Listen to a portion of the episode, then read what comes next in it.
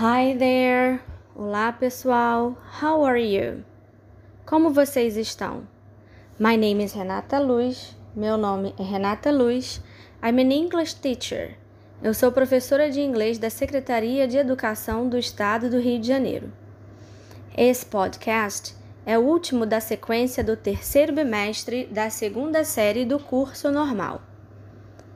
Após vermos as diversas informações básicas e muito importantes sobre publicity and advertising, vamos chamar vocês agora à prática. Vamos juntos pensar numa publicity.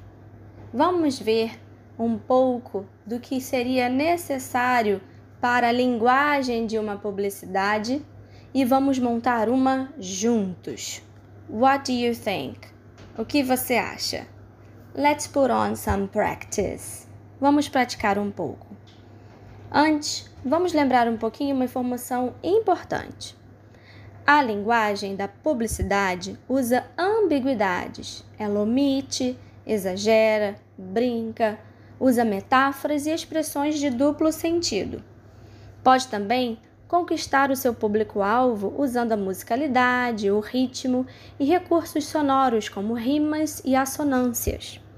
Usa a linguagem verbal, ou seja, as palavras e a sua essência, mas também pode utilizar de linguagem não verbal, como imagens, códigos, gestos, cores, símbolos, todos esses podendo vir atrelados ou não, ou seja, numa mesma peça de publicidade, você pode ter apenas a linguagem verbal ou apenas a linguagem não verbal e também pode ter as duas juntas.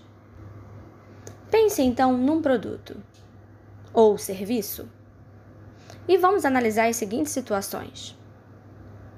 Você vai utilizar a verbal text or an image in your ad.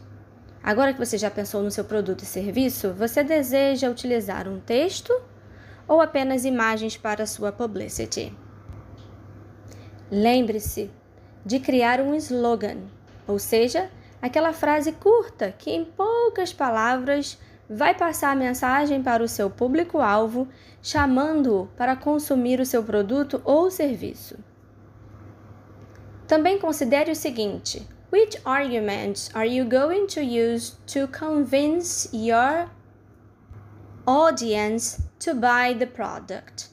Então, quais argumentos você vai utilizar para convencer o seu público-alvo a comprar o seu produto or service ou serviço?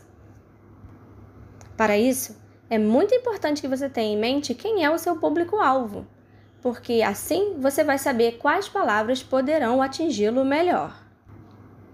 Ah, e algo muito importante: não esqueça que as suas sentenças podem estar no imperative, podem estar no simple past ou no simple present, ou ainda in the future. Não esqueça de utilizar adjectives e, se possível, comparar o seu produto ou serviço a um outro semelhante e explicar ao seu público-alvo por que o seu é melhor. Vou te dar aqui algumas ideias para você pensar junto com um colega e depois apresentar a atividade para o seu professor. Stop dengue. Pare a dengue.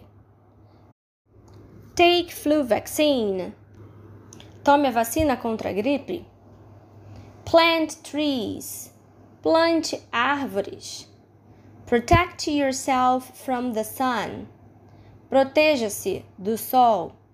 Wash your hands. Lave as mãos. Don't throw garbage. Não jogue lixo. Practice exercises. Pratique exercícios. Todas essas ideias podem se desenvolver em grandes advertising and publicity. Just open up your mind. Apenas abra sua mente e seja criativo. Alright? See you. Bye.